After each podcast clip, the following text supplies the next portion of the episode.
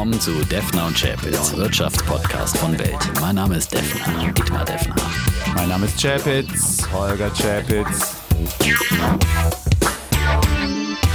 Episode 122, lieber Defner. Und der September macht seinem Image alle Ehre. So, Die gegen Börsen Ende. fallen. Weil nämlich der September, wusstest du, das ist der schwächste Monat in der DAX-Geschichte. Im Durchschnitt seit 1965, so lange gibt es zwar noch nicht den DAX, aber so lange gibt es deutsche Aktien, hat er minus 1,4 Prozent. Und damit ist er dreimal so schlecht wie etwa der August, der der zweitschlechteste Monat mit minus 0,5 ist. Und ähm, ja, jetzt fällt's. So wie Wieder. der Monat halt verspricht. Hm, wieder was gelernt. Bisschen Ja. Herbstdepression kommt auf. Ähm, Das war natürlich ein kräftiger Wumster an diesem Montag, äh, dem 21. September. Wir zeichnen jetzt am 22. auf.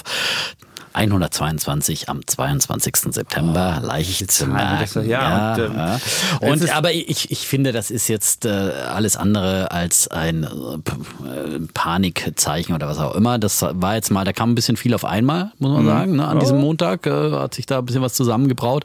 Äh, vor allem jetzt wieder diese Corona-Angst, die aufkommt. Aber dann gab es ja noch diese Bankenthüllungen über m, diese Geldwäsche-Geschichte, die Und dann gibt's die international amerikanischen wurde. Wahlen. Dann gibt's das ist, die uh, US, nee, aber vor allem den, den, den Konflikt USA-China mit TikTok und so weiter, der Das sich ja auch auch immer noch? mehr aufschaukelt. Und das alles an, am Montag dann zu verdauen. Und in Amerika kommen wir ja auch mit dem Mhm. Corona-Konjunkturpaket nicht, nicht voran. All das ist so ein bisschen, und wenn das natürlich dann so zusammenkommt, dann macht es einmal einen kräftigen Wumms. Aber ich glaube, das war es jetzt eigentlich im DAX. Der Meinst ist auf 12.500 gefallen. Da sagen jetzt die Charttechniker, das ist jetzt wieder mal eine wichtige Unterstützung. Ich, so viel halte ich nicht von Charttechnik, aber möglicherweise ist da irgendwo mal äh, doch wieder eine Linie eingezogen. Und ähm, ich würde sagen, das sind jetzt Nachkaufkurse für all diejenigen, die die Rallye verpasst haben.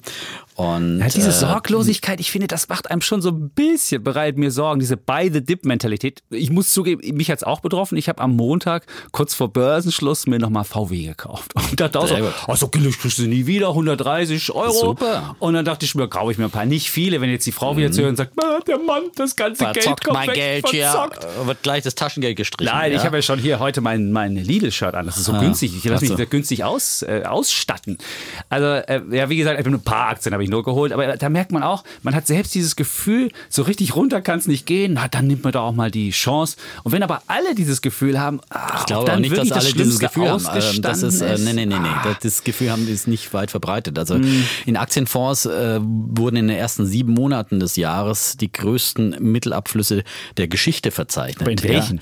Ja. In Aktienfonds insgesamt. Okay, das sind meistens die Amerikaner. Das sind Da ja sind meistens meistens die, Amerikaner mit dabei, aber das ist, äh, das, das ist aber eine ganz große Masse. Wir, wir reden jetzt immer, wir nehmen jetzt immer die, die äh, Robin Hood Trader wahr und so weiter, die ein bisschen ihr Taschengeld reinbringen und so weiter.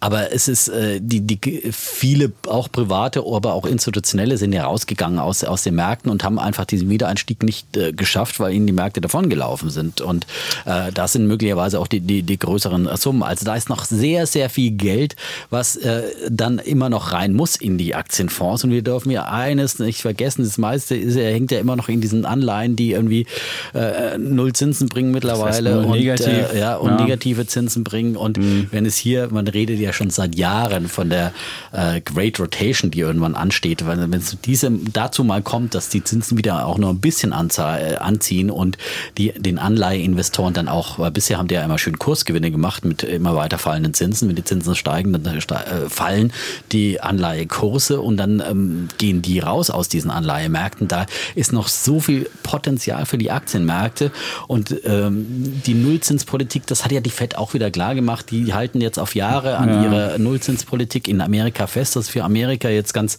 ganz neu. In Europa kennen wir das schon länger und das wird jetzt gerade auch in Amerika noch viel mehr Leute zum Umdenken bringen. Und also ich sehe wirklich einen sehr, sehr freundlichen Trend für die, für die nächsten zwei bis drei Jahre auf jeden Fall. Ähm, und äh, da ist noch viel, viel Luft nach oben und deswegen sind diese Dips für mich jedes, jedes Mal einfach Kaufchancen, die man eben auch mutig nutzen Was sollte. hast du, als was hast du Investor. gekauft? Jetzt fragen wir, was hast du Ich, gekauft, lieber naja, Dietmar? gut, dann muss ich auch mal Liquidität haben, wenn es Ah, dann okay, runtergeht. Ne? Und wenn ich zum Beispiel ähm, bei meinem CFD-Depot habe ich dann keine Möglichkeiten, weil da natürlich äh, sozusagen keine Liquidität da ist. Ah, okay, ja, so. gut, Aber ich habe äh, mir heute zum Beispiel habe ich äh, mir nochmal einen DAX-Optionsschein geholt, habe eine Aktie, einen Teil verkauft und dafür nochmal den Hebel wieder etwas gehoben. So. Also DAX-Optionsschein den DAX 13.000 bis, zu, Also, bis zum Anfang die Januar. Bullen da machen es gehebelt und der Bär ist mittlerweile mit normal Bär, äh, ungehebeltem Geld Ja, dabei. der, Also, der Bär äh, gibt sein gespartes Geld beim T-Shirt kaufen, der Bulle ja, ist natürlich. genau, das gesparte Geld Nein, beim ich bin T-Shirt natürlich kaufen. schon ziemlich gehebelt. Auch äh, CFDs sind ja auch ein Hebelprodukt. Deswegen, da muss, äh, wie gesagt, das, neulich wurde ich gefragt, ja, du machst immer was anderes, als du predigst, ja, weil ich über die Tesla-Aktie gesprochen hatte, die ich verkauft habe, ja. Du hast sie doch wieder gekauft? Ich habe sie wieder am Tag gekauft. Danach. Ja, genau, habe ich auch gemacht, ja. Ja. Aber da hat mir dann einer, der mir bei Instagram geschrieben hat, ja, und im Übrigen machst du ja irgendwie immer was anderes, als du predigst, ja. Ich glaube, wir müssen eins sagen, wir predigen hier vor allem einfache Anlagestrategien, ja, damit man wirklich als Anleger, der einsteigt, äh, hier das einfach machen kann. Ich würde nie sagen, man muss hier gehebelt äh, irgendwie jetzt in den Markt gehen und sollte davon wirklich, äh, wenn man ähm, Anfänger ist, die Finger lassen. Und ähm, äh, auch wenn die Gier dann immer wächst. Aber und ich habe mir da so oft die Finger dran verbrannt und tue es immer noch, ist ja klar, weil bei gehebelten Produkten kann es immer nach hinten losgehen und ganz äh, immer, da, musst du wirklich bereit sein, einfach auch bei dem einzelnen Produkt einen, einen Totalverlust dann äh, zu akzeptieren. Äh, und das, das würde ich einfach nicht empfehlen, aber ist natürlich eine Möglichkeit, die man machen kann. Und ähm, ansonsten die Strategie, die wir, kannst du vielleicht nochmal ganz Ja, kurz. ich muss sie ja. gar nicht wiederholen. Ich meine, ich, wir haben sie, wir machen sie auch persönlich. Also ich beispielsweise habe wirklich ETF-Sparpläne. Das ist so das Grundinvestment und das ist auch das, wo das meiste Geld drin steckt. Das muss ich jetzt auch zur Beruhigung meiner Frau sagen, die zuhört. und auch der Kinder. Also das ist so das Grund. Und das andere ist einfach so ein bisschen dazu, was, was Spaß macht, wo man sich so einen, so einen kleinen bunten Strauß dazu kauft und wo man mal versucht, Opportunitäten wahrzunehmen. Und das Schöne ist ja, wenn der Markt runtergeht und man diese festen Sparpläne hat, kriegt man ja auch mehr Markt, wenn es runtergeht. Also insofern ist man ja automatisch auch bei diesen Dips mit dabei. Und diese anderen Sachen sind dann halt noch so zusätzliche Ideen. Und da kam halt der Kollege Sommerfeld und sagte, weißt du was, diese VW, das muss, das ist jetzt, da kommt jetzt der, der ganz große Renner. Und ich Ja, glaube, aber das, das habe ich dir, das habe ich dir ja schon, sage ich dir schon seit unzähligen Podcasts. Ja, wir haben hier, schon bei seitdem wir- 120 die auch schon mal empfohlen. mit Dies ja gesprochen haben. drüber ja, geredet. Aber auf mich Ja. hört er ja nicht. Wenn der Sommerfeld dann kommt, Ja. ja, ganz neue Erkenntnis. Ja. Ah, Ja.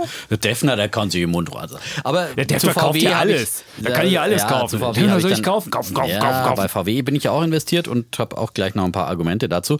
Ähm, aber ich wollte noch eins zu, zu diesen Dips sagen. Mich erinnert das wirklich also an die Anfänge meiner Börsenzeit, so in den Ende der 90er. Da gab es auch immer wieder diese 97, 98, dann immer wieder diese Währungskrisen, mal in Asien, mal in Russland und jedes Mal ist ja auch in der Markt immer so runtergerumst. Und ich glaube, dass wir jetzt in einer ähnlichen Situation sind. Und damals war es auch diese so eine eine gewisse technologische Revolution, als das Internet aufkam und als viele neue Anleger dazu kamen. Also das sind viele Dinge, die da vergleichbar waren. Und 96 schon hat Alan Greenspan von der Irrational Exuberance, von der irrationalen Übertreibung gesprochen. Aber diese Übertreibung, die er damals schon festgestellt, die ging noch bis zum Jahr 2000. Und da konnte man so viel Mhm. Dauerte Geld noch dreieinhalb dann, Jahre. Ja. Ja. Und ich glaube, dass es dieser äh, Zeitraum kann auch jetzt so der Fall sein, dass wir noch drei, vier Jahre bis dann wahrscheinlich irgendwann mal die Notenbank auch wieder mal deutlich die Es Zinsen muss die anheben. Not. Es macht immer die, war immer die Und die- Notenbank, die, genau. eine Blase zum Platzen Genau. Und gebracht dann- hat. Und das dann- sehe ich jetzt halt nicht. Und deswegen glaube ich auch Genau. nicht. Aber ich sehe auch nicht, dass wir in diesen 90ern noch stecken. Also wenn ich sehe beispielsweise dieses Snowflake IPO, das ist ja völlig wirr. Da werden ja, da werden ja Preise aufgerufen und dann erzählen alle, na ja, wer einmal Kunde bei Snowflake ist, ist so ein Anbieter von Cloud-basierter Mhm. Software, wo du Analysen machen kannst mit deinen, mit deinen Daten. Wer einmal dabei ist, der bleibt 100% Kundenzufriedenheit und der kauft noch mehr. Aber wenn das Umsatzmultiple irgendwie über 100 ist, ich meine, beim besten Willen, das sind, das sind äh, Preise, die erinnern schon eher an 2000. Aber also was die, ja diese wirklich interessant bei Snowflake war, dass Warren Buffett eingestiegen ist davor. bei der, Ja, ja. Bei, bei der Neuemission. Ja, ja. er ist zum, er ist zum IPO. Zum also IPO-Preis, ja, aber der zum IPO-Preis ja, aber der war ja auch- der Und der IPO-Preis IPO-Preis war ja schon sehr, sehr Der war hoch. auch schon höher als das andere, Also aber der wurde ja auch ständig nach oben und der war ja auch schon Wahnsinns äh, Ku- Kursumsatzbewertung. Also der IPO-Preis war schon ambitioniert, weil sie da Aber auch immer nachgebessert halt haben. Und Warren Buffett, aber das muss man nochmal festhalten, dass Warren Buffett ist zum ersten Mal, glaube ich, äh, überhaupt bei einem IPO eingestiegen und in Technologieunternehmen. Also er hört anscheinend immer mehr auch auf seine jüngeren Leute bei ihm, äh, bei Berkshire Hathaway. Äh, früher hätte er das, glaube ich, nicht gemacht. Von ja. der Generation Snowflake hat er dann gehört, kauf doch mal Snowflake, das klingt gut, das musst du haben. Gut, hoffe. Naja, dass es aber das besser war geht. natürlich nochmal so ein Ritterschlag auch nochmal zusätzlich, Ja. als dann bekannt wurde, Warren Buffett geht rein, Salesforce ist auch äh, mit beteiligt und, und äh, ich Das ist ein meine, das ist Konkurrent halt von Salesforce, muss man Nein, aber, sagen. nein, nicht direkt Konkurrent, Ja, sondern die schon- helfen denen ja auch, sind Ja, ja die auch quasi Kooperationspartner, ja. also und naja gut, aber ich bin jetzt auch bei Snowflake nicht investiert und auch nicht nicht so, nein, aber auch nicht so, nicht so Okay. drin. Aber eine andere Blase, die wir hier auch schon immer angezählt haben, die äh, äh, platzt immer mehr. Das ist die Nikola-Blase. Ja? Und da, sind wir, da waren wir Gott sei Dank auch beide einer Meinung, Ja. dass das äh, wirklich eine Übertreibung war. Äh, und ja, Trevor Milton ist zurückgetreten, aber er hat das natürlich mit Pathos gemacht. Nikola liegt mir im Blut und wird es immer tun. Der Fokus sollte aber auf dem Unternehmen und seiner Welt verändernden Mission liegen, nicht auf mir. aber Also eine wirklich, Woche mit vorher diesem- hat er sich doch nichts vorzuwerfen gehabt. Ja, also Ja. das ist, äh, Ja, er tat ja so, dass er sich auch nichts vorzuwerfen hat, dass sie nur alle über ihn reden und sie sollen wieder über das Unternehmen reden und deswegen ist er aus dem Weg gegangen und jetzt soll der Nachfolger, ein GM-Manager, das irgendwie lösen. Ja, ähm, Also ich habe da wirklich, also ich glaube, das ist der Anfang wirklich vom Ende. Also ich meine, der Anfang vom Ende ist schon, schon viel weiter Mhm. zurück, aber spätestens dieses Hindenburg Research, das eben dem Unternehmen äh, bezichtet hat. Wir haben ja das letzte Mal ausführlich darüber gesprochen, ähm, dass äh, Nikola ein Meer an Lügen ist äh, und jetzt platzt äh, die Sauerstoff, die Wasserstoffblase immer mehr. Und äh, also doch ich nicht die ich Wasserstoffblase. Ich meine, das ist Nein, halt, das aber ist, nein, das die ist Nikola. Wasserstoffblase war Nikola. Ja, genau. Also das Nikola da- war halt Nikola irgendwie ein völlig überwertetes Unternehmen und Genau. jetzt, aber sie sind immer noch, man muss es sagen, selbst die, der, die Aktie ist jetzt auf dem tiefsten Stand seit dem komischen äh, Börsengang, den sie da hatten. Das war ja so ein, über so ein Vehikel und sind trotzdem noch 10 Milliarden Dollar wert. 10 Milliarden für was? Für heiße Luft oder heißen Ja, Wasserstoff. weiß- man weiß es nicht, aber zumindest, ähm, Ähm, also ich habe da wirklich Zweifel, ob, da, ob das äh, Unternehmen jetzt äh, überleben wird. Ich meine, das einzige, der einzige, der das ganze, den ganzen Laden irgendwie noch zusammengehalten hat mit seinen Visionen, war ja eben der Chef. Der ist jetzt auch weg. Und äh, dann frage ich mich, wie wollen diese ganzen Kooperationspartner, die da alle beteiligt sind, Ja, die haben GM, alle Anteile Bosch, und die dürfen die haben gar nicht Anteile. verkaufen. Die haben Ja, alle ja, Anteile, dürfen alle die nicht Anteile. Verkaufen. Dann werde ich sagen, ah komm, ja. lass uns mal lieber irgendwie versuchen, das Ding noch äh, weiterzuführen und noch was draus zu machen. halten die ihre Anteile und dann, aber ich glaube, für die, das wird dann irgendwann trotzdem abgewertet werden. Und äh, also ich das Ah. kann mir nicht vorstellen, dass das irgendeine Erfolgsgeschichte werden wird. Also äh, das ist, glaube ich, und ich meine, Bosch eben ist ja auch dabei, die haben sich ja auch schon bei anderen Geschichten, äh, sie haben auch mal groß in Solar investiert, äh, es war auch totales viel Investment und äh, GM, das sind all diese Unternehmen, die irgendwie diesen Trend verpasst haben hin zur E-Mobilität oder äh, Bosch eben auch, äh, ähm, E-Mobilität, Wasserstoffmobilität, ja, und jetzt da irgendwie, glaube ich, auf einen reingefallen ist, äh, sind, der, der ihnen da irgendwie charismatisch irgendwelche Zukunftsvisionen da schmackhaft gemacht hat. Ja, und das wollen sie immer noch nicht so richtig wahrhaben, aber ich glaube, dass das, äh, das kommt auch noch, ja. Tja, abgestürzt ist auch der Alpha-Mann in der Politik. Zwei haben sich ja gleich ins Abseits gebracht. F- FDP-Chef Lindner mit dem wunderbaren Altherrenwitz. Ich denke daran, Linda, dass wir in den vergangenen 15 Monaten ungefähr 300 Mal den Tag zusammen begonnen haben, sagte er. So ein Altherrenwitz und sagt dann, als das Gelächter im Saal war, ich spreche über unser tägliches morgendliches Telefonat zur politischen Lage, nicht was ihr jetzt denkt. Den Witz hat er Oh. auch schon mal über Claudia hat er schon Roth mal gemacht, gemacht, ja. in der Vergangenheit. Über Claudia Roth hat er es auch schon mal gemacht. Mit ihr zusammen war er mal zusammen Immer Interview in Deutschlandfunk hatte. und dann, Ja. haha, nicht, was ihr jetzt denkt. Also ich muss sagen, wer mit solchen, mit solchen Sprüchen kommt, oh, das ist wirklich, das ist wirklich unterirdisch. Und ich muss gestehen, ich weiß immer weniger. Eher so Brüderle-Niveau eigentlich. So ein bisschen. Er hat ja auch so- Lindner, Lindner, Lindner trifft dann ab Brüderle. Richtung Brüderle, ja. Äh, ich weiß überhaupt nicht, wen man jetzt wählen soll. Es wird immer schwieriger. Also äh, äh, alle Optionen. Ist ja noch ein bisschen hin, ja. Ja, aber was glaubst du mit Ich dem gebe Mann dir dann an der rechtzeitig Spitze? eine Wahlempfehlung, ja. Das ist nett. Wir geben, genau, wir machen das dann wie, die, wie der Economist oder die New York Times und geben dann auch Wahlempfehlungen im nächsten Jahr. Und da bin ich mal gespannt, wen wir dann. Aber wählen. wir haben ja schon hier so Aber Friedrich Merz hat sich ja auch ins Ausgebracht mit seiner Assoziation von, von Homosexualität und Pädophilie. Also ich meine, so ein, also ich meine, äh, das mag Ja. jetzt, irgendwie hat es ja nicht direkt im Zusammenhang gemacht, aber schon auf eine Frage hin und es war äh, eine klare Assoziation. es war eine Also ist, Assoziation äh, und man muss ist- sagen, echt, wer diese Assoziation in diesem Tag, äh, das, ist, das zeigt ja wirklich, das ist, der Mann ist von gestern und äh, die braucht, man braucht ihn wirklich nicht mehr. Also ehrlich, ich glaube, damit ist jetzt auch die letzte Ambition als CDU-Vorsitzender oder Ja, aber ich glaube, er Kanzlerkandidat hat ja sowieso dahin. keine Chance mehr einfach. Der ist, Ja, ist in der Corona-Krise da. Ist- wir verfolgen es weiter und äh, Genau, gucken auch, Auf- und was, was Abstieg. macht der Franke in München. Ja, ja. Ja? Der ist beim Weltwirtschaftsgipfel. Ist ja. Wir haben ja am, am, Donnerstag Weltwirtschaftsgipfel in Wien Welt und da kommt der Franke ganz zum Schluss. Welt also Welt von der großen Buch, Zeitung. die kleine genau. Welt mit den großen Buchstaben. Genau, und ne? da ist der Also, Franke auch als, als, als Schlussredner. freilich, ja. Ja, als Schlussredner. Ich bin mal In Wien. gespannt. Ja, das passt ja. Wien ist ja natürlich äh, Ja? die Hochburg der schwarz-grünen Macht sozusagen. Kurz und die Grünen, ja, Ja? als großes Der Vorbild Kurz ist auch für dabei. eine Koalition im Bund. Ja. Ja, Also sind- kannst ja nächste Woche dann ich werde nächste Woche berichten, ob der. Franke sich committed hat, aber man weiß noch nicht so richtig, ob er das werden will, ob er es nicht werden will. Eine Axel Springer Veranstaltung. Ja. Und dann gibt es eine andere Axel Springer Veranstaltung wahrscheinlich am 1. Dezember. Und da dran den Axel Springer Award erhält in diesem Jahr. Seit äh, kurzem ist es jetzt offiziell. Darf ich, darf ich Elon kurz Musk. trommeln? Ich wollte ich trommeln. Trommeln. Wow, Elon ein Musk. großer Trommel. Ja. Ja, Wahnsinn. Toll. Ja. Schon andere große Männer haben den bekommen. Facebook-Chef Zuckerberg. Ähm, und ich glaube, der Bezos war auch schon mal Genau. Preisträger. Ja. Amazon-Chef Bezos war auch Ja. schon. Mit Erfindergeist und Innovationskraft habe Musk gleich mehrere Branchen revolutioniert. Schreibt Springer-Chef Matthias Döpfner. Da erwarte ich jetzt keinen Widerspruch mehr, ne? Das wird, hat jetzt hier, Bei uns ist Binnenpluralität. Nur weil er einen Preis bekommt, kann ich genauso gut sagen, dass ich seine Vision für etwas übertrieben halte und seinen Battery Day möglicherweise nicht für, für Ja, den, Battery Day, da hat er jetzt schon mal die, Ja. die Erwartungen getempft. Also heute, 22. September, Genau. nicht nur der 122. Podcast, sondern am Abend guckt man ja, mittlerweile wurde die Erwartungshaltung ja so hochgechest, muss man sagen, ja, dass es ihm wahrscheinlich selber jetzt ein bisschen mulmig wurde. Zumal er auch Und- angekündigt hat, da wird was ganz Großes. Ja, ja. Da wird letzte das Woche noch, in der ja, Geschichte hatte ich ja letzte Woche im Podcast auch schon kurz, Ja. ja. Und jetzt äh, schraubt er doch die Erwartungshaltung runter, was ja klug ist, weil sonst äh, würde es auch der Aktie nicht gut tun. Und ähm, er hat ja jetzt getwittert, dass äh, was der E-Auto, was man beim Battery Day dann äh, an Verbesserungen vorstellen würde, das könne erst nach 2022 in größerer Stückzahl gefertigt werden. Ja, gut.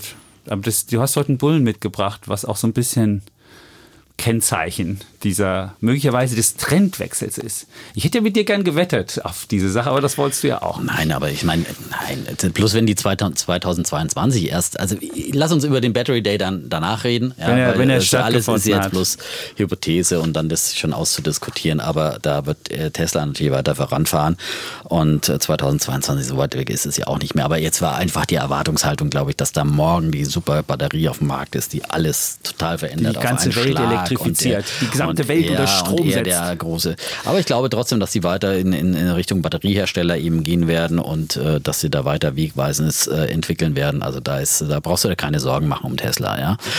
Gut, aber mehr, wenn dann die Fakten auf dem Tisch liegen. Aber ähm, so, und eins, ein Dauerthema bei uns ist ja auch noch ein politisches Thema Italien. Und ich finde es bemerkenswert. Italien hat jetzt nicht nur in einigen Regionen gewählt, sondern Italien hat ein Referendum durchgezogen. Aber die Wahl war auch positiv. Wahl war ein großer Da hat der Salvini sich nicht durchgesetzt. Genau, das, Das war muss man auch, schon mal sagen. Da Das, hätte muss man- das auch hätte mal auch was sagen. anderes werden Das können. muss man auch mal sagen, ja. Und äh, das ist auch sehr, sehr positiv. Ähm, aber vor allem gab es noch parallel ein Referendum und etwa 70 Prozent der Wähler, die haben äh, für eine Verkleinerung der beiden Kammern des Parlaments gestimmt. Und das ist wirklich ein großer Wurf äh, von 630 Sitzen ähm, auf nur noch 400 Sitze. Das ist das eine, aber noch wichtiger Das ist ja ist, die sie Hälfte haben vom Deutschen.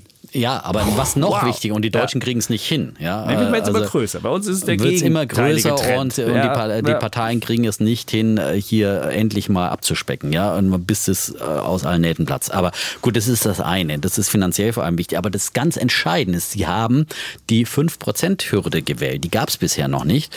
Und äh, das hat ja dazu geführt, dass es eben hier so eine so viele kleine Parteien im, äh, im Parlament gab und äh, dass eben das Land so schwierig zu regieren war, weil es immer schwierig war mit der Koalitionsbildung, weil so viele kleine Parteien da drin waren. Und jetzt äh, führt man eine 5%-Klausel ein und das wird ein wirklicher Gamechanger in der italienischen Politik, glaube ich. Und ähm, damit wird das Land dann auch reformfähiger werden und das ist wirklich eine sehr, sehr gute Wahl. Die greift dann erst, glaube ich, 2023 oder so, aber immerhin dieses Signal ist in die Richtung, äh, richtige Richtung äh, gestellt und das ist, äh, ist großartig von den Italienern von wegen. Ja, und dann muss es manchmal das? Volk Von, es, hm, sechs, von 630 auf wie viel? auf 400, glaube ich. Wow, da sind sie ja noch nicht mehr in den Top 10 Ja. mehr. Wir haben übrigens in Deutschland, ich habe mal nach- nachgeguckt gerade, mit 709 ähm, Parlamentariern das zweitgrößte Parlament der Welt gleich hinter den Chinesen. Also die Zahl der Parlamentarier muss nicht über die Qualität der Demokratie Auskunft geben. Ja, gut. Die Chinesen sind auch kein Parlament, kein richtiges. Das wissen wir jetzt auch. ja, ja aber die so haben 2975 Parlamentarier. Ja, Dafür, gut, dass sie ein Parteienstaat sind, finde ich schon das faszinierend. Das ist mehr so eine Volkskammer, ne? Ja. Aber ist ja auch ein größere, haben wir auch eine größere Bevölkerung abzudecken, ne? Ja, nein. Bisher 630 Sitze in der Abgeordnetenkammer und 400 künftig, ja. Wow. Und beim Senat wird auch abgestafft, die, die zweite Kammer. Der Senat bisher 315 und künftig noch 200.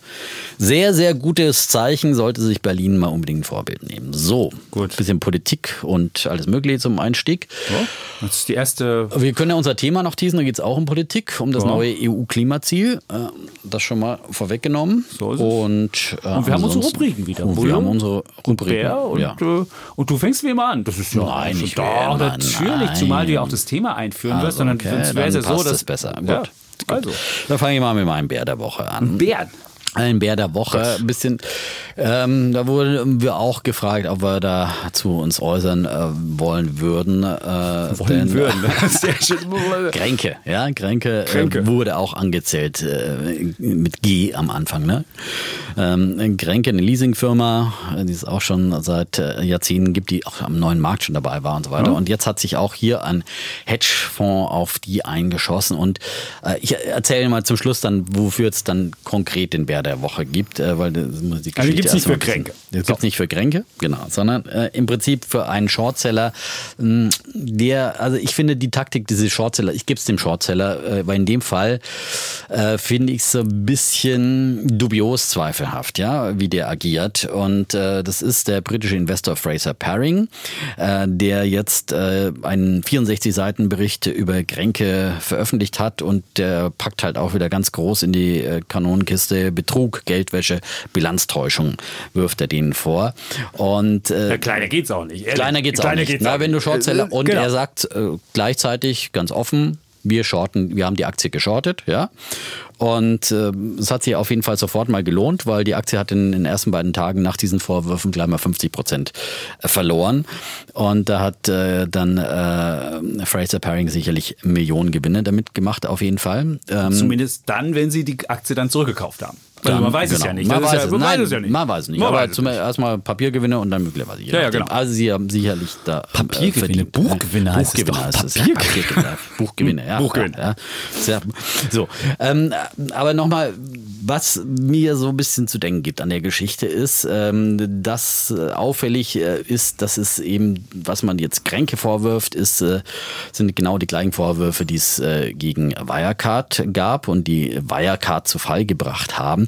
Und ähm, diese Assoziation wird möglicherweise von äh, Fraser Paring bewusst so äh, angestrebt. Und äh, Viele, mit denen ich auch gesprochen habe, zum Beispiel äh, Stefan Risse von Akatis, äh, die Fondsgesellschaft, die selber investiert ist äh, bei Kränke, äh, ähm, haben sich ähm, die Vorwürfe angeschaut, haben sich auch jetzt die Replik angeschaut von Kränke. Die haben nach einigen Tagen dann auch immer äh, ausführliche Stellung genommen zu den Vorwürfen und haben gesagt, es ist auf jeden Fall kein zweiter Fall Wirecard, was wir hier bei, bei Kränke sehen. Die haben auch 5 Prozent, muss man sagen. Die haben auch 5, nein, ich, ich sage ja, sie, ja. Haben, sie haben die Aktie. Ja. Äh, und sie haben aber gesagt, dass sie sogar nachgekauft haben, jetzt nach dem, nach dem Kurseinbruch, mhm. weil sie weiter von der Aktie überzeugt sind.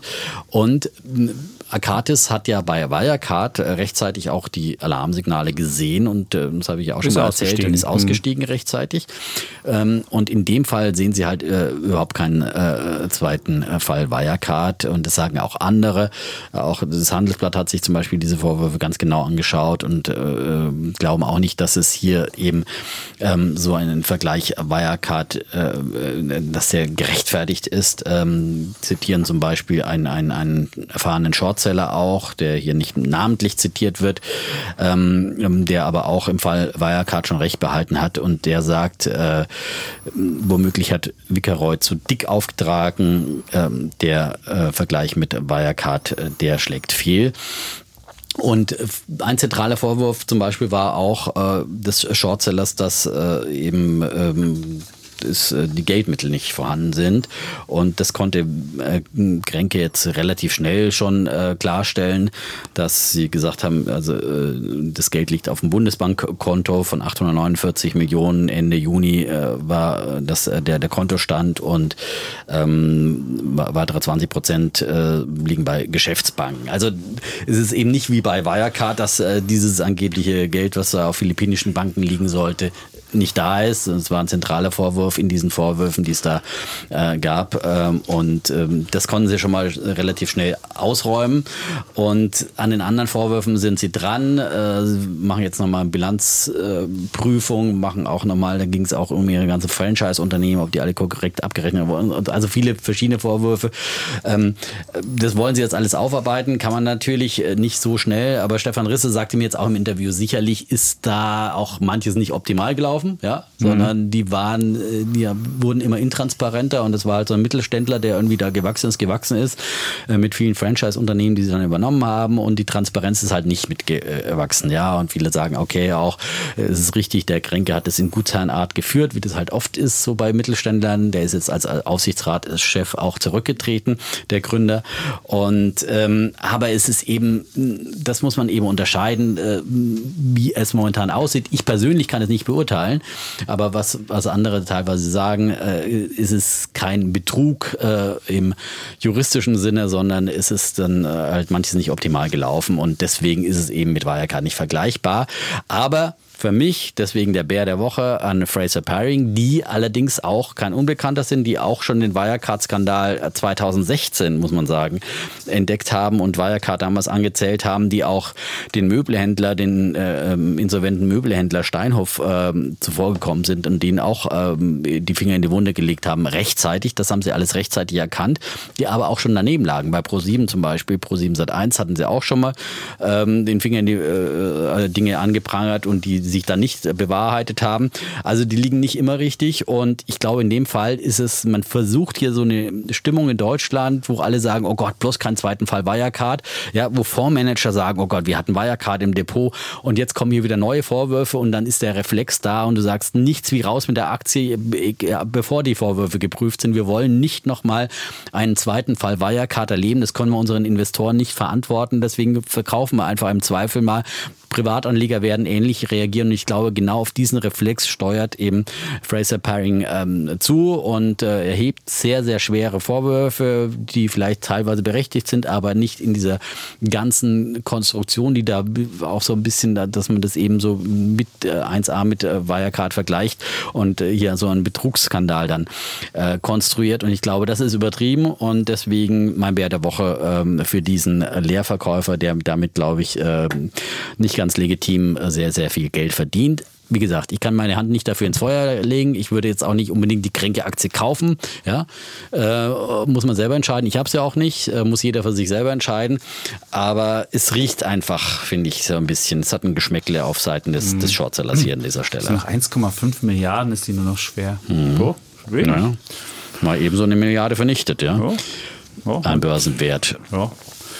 Ja, dieses Narrativ lässt sich jetzt immer so schön, auch die Aufsicht hat ja dann gleich reagiert. Auch das ist ja, ja immer schwierig zu sagen, macht die Aufsicht jetzt nur, weil sie nicht nochmal auf dem falschen Fuß erwischt werden will und den Vorwurf sich gefallen lassen will, dass sie nicht reagiert. Also es ist alles, dieser Wirecard-Skandal hat noch Auswirkungen. Ja, ich meine, dass die Aufsicht und, jetzt ähm, genau hinschaut, das finde ich find ja mal gut. gut ne? Aber die, halt haben ja auch, die, wollen ja. auch, die haben ja auch gesagt, sie ermitteln wieder in beide Richtungen, genau. gucken sich auch den Shortseller an das und äh, ob ja. der auch äh, hier nicht äh, Kursmanipulation mhm. betreibt. Ja. Aber ähm, sind wir gespannt und sie haben gesagt, dass sie natürlich dann sensibel sind und offenbar haben sie auch mehr Durchgriffsrechte bei, bei Kränke, hat die BaFin heute gesagt, als, äh, als bei Wirecard. Okay. Ähm, weil sie da mehr stärker für die Regulierung oder wie auch immer okay, zuständig gut. sind. Naja, wir werden es verfolgen, aber auf jeden Fall spannende Geschichte, klar, und fürs Börsenvertrauen insgesamt Anlegerbörsenklima äh, schwierig in Deutschland. Einmal schwierig. mehr. Gut, dann komme ich jetzt nach dem Negativen, will ich nicht auch noch einen Bären bringen. Ach, du bist da würde ich jetzt sagen, ich komme mit meinem der- Bullen der Woche. Ich wollte ja, eigentlich Wunderbar. wollte ich ja, wollte ich ja. Jetzt sag nicht wieder, also diese eigentlich Nummer. Eigentlich wollte ich. Ja, und du ja eigentlich, immer, meine Bullen, mein Bulle wird hier nicht acht Minuten über Kränkeleasing sein. Ich mache nur drei Minuten und dafür darf ich auch mein eigentlich noch sagen. Das ist, das ist der Deal daran, dass ich nicht ganz so ausführlich meine Geschichten erzähle. ja, aber das war eine Einzelne komplexe. Geschichte mit Grenke. Ich Ja, habe sie aber versucht deine noch. ganzen, deine ganzen Bullen und Bären sind immer komplex und immer sehr lang und die Menschen erfahren auch noch relativ viele Wendungen und Werdungen und ich finde lieber kürzere Geschichten Okay. und lieber eigentlich, also ich wollte ja eigentlich Biotech machen und weil wir nämlich in der, in der Welt am Sonntag haben wir eine coole Geschichte gemacht, Mhm. äh, nämlich über die heißesten ETFs und da war auch ähm, Biotech dabei und dann kam noch Christian Angermeier im OMR-Podcast. Ich weiß nicht, wer den OMR-Podcast hört, Christian Angermeier ist so ein Verkäufer. Also wer, im, wer im Verkaufen mal was lernen will, der hört sich Christian Angermeier an und dann lernt man auch so ein Denglisch, welche englischen Wörter man naturally und blablabla. Mhm. Also wirklich so und das ist das Co- der, der, der Compound-Effekt und so was, das ist der Zinseszinseffekt. Also lauter interessante Sachen und dann dachte ich eigentlich, mache ich Biotech und er erzählte nämlich auch von ähm, der Angermeier über seine Ruanda-Fahrt. Und ich war nämlich auch mit ihm zusammen in Ruanda damals. Gott. und weil wir ja auch hier ein, ein Podcast sind für Reisen, kann ich nur empfehlen, wer mal Berggorillas sich angucken will. Also es ist wirklich ein solches Erlebnis, habe ich in meinem Leben noch nie erlebt. Wir waren dann im Urwald in Ruanda zwischen oh, an der Grenze zu Uganda und haben dann Berggorillas gesehen. Und wenn ein Berggorilla kommt, also falls du mal einem begegnest, weißt du, was du machen musst? Das habe ich damals gelernt. Du machst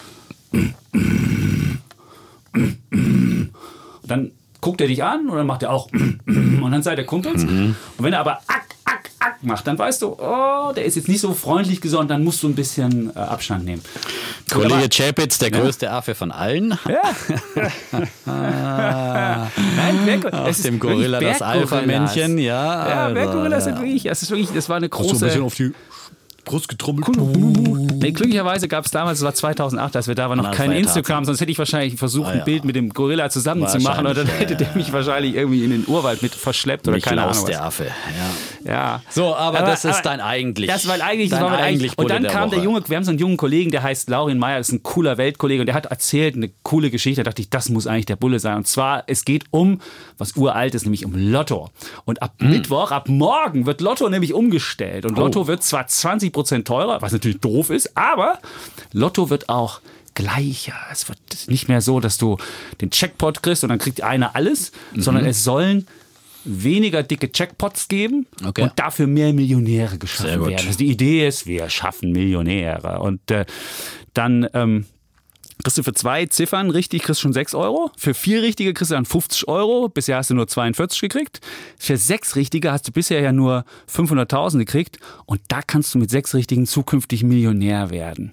Und der Jackpot es soll auf 45 Millionen gedeckelt sein. Das ist doch gut, oder? Ich meine, früher konntest du sogar mehr kriegen. Und Ja, äh, wunderbar. Finde ich auch. das ist wunderbar. Und dann hat aber der Kollege Meier mir auch noch erzählt, wie du so spielst, dass du wirklich nochmal noch mal bessere Chancen hast zu gewinnen. Und jetzt kommt nämlich diese... System-Lotto spielen, oder was? Na, keine Systemlotto spielen, sondern die, die äh, Zehnerschein-Idee. Und die Zehn-Schein-Methode ist folgendes. Es gibt ja immer eine Superzahl auf den, auf den Dingern drauf. Und äh, wenn du die richtige Superzahl hast, dann rückst du automatisch eine Klasse immer höher. Und dann kriegst du halt beispielsweise, wenn du vier richtige hast, statt 50, dann 190, wenn du die richtige Superzahl hast. Und die richtige Superzahl gibt's ja nur von 0 bis 9, also 10 Stück. Und deswegen ist die Zehn-Schein-Methode so, du suchst dir zehn Scheine mit unterschiedlicher Superzahl und füllst jeden Schein mit dem gleichen Tipp aus. Die gleichen Zahlen ankreuzen. Und dann wenn du dann noch, hast du auf jeden Fall die Superzahl schon mal richtig. Und dann Ich bist du auf jeden Fall schon mal ausgestiegen, eine, also- da bist du schon mal eine, eine Gruppe höher. gell? Also kommst du schon mal eine Klasse höher, wenn du die Zahlen richtig hast. Und da kommt der nächste Trick, nämlich der 30-Plus-Trick. Und die geht, der geht so, die meisten sind so ältere Menschen, die Lotto spielen und die nehmen immer so die Geburtstage ihrer Enkel oder sonst wie und die kreuzen immer was, was unter 30 ist. Und deswegen machst du aber den 30er-Trick ein bisschen was über 30 ist, damit, wenn du denn dann gewinnst, du das nicht mit den ganzen Opas und Omas teilen musst, sondern es gab nämlich 1984 gab es nämlich mal 69 Spieler, die sechs Richtige hatten, da bekam nur jeder 10.000. Das willst du natürlich nicht Das ist, erleben. na- das ist natürlich das, Mist. Allerschlimmste, glaube ich. ist- Ja? Da das machst du Ja, am Samstag schon die Champagnerflasche auf und lässt es und dann krachen. 10.000. Und dann hast du 10.000 Ja. Euro. Und kannst Genau. nicht immer deine Spesen decken, wahrscheinlich von der Feier. du.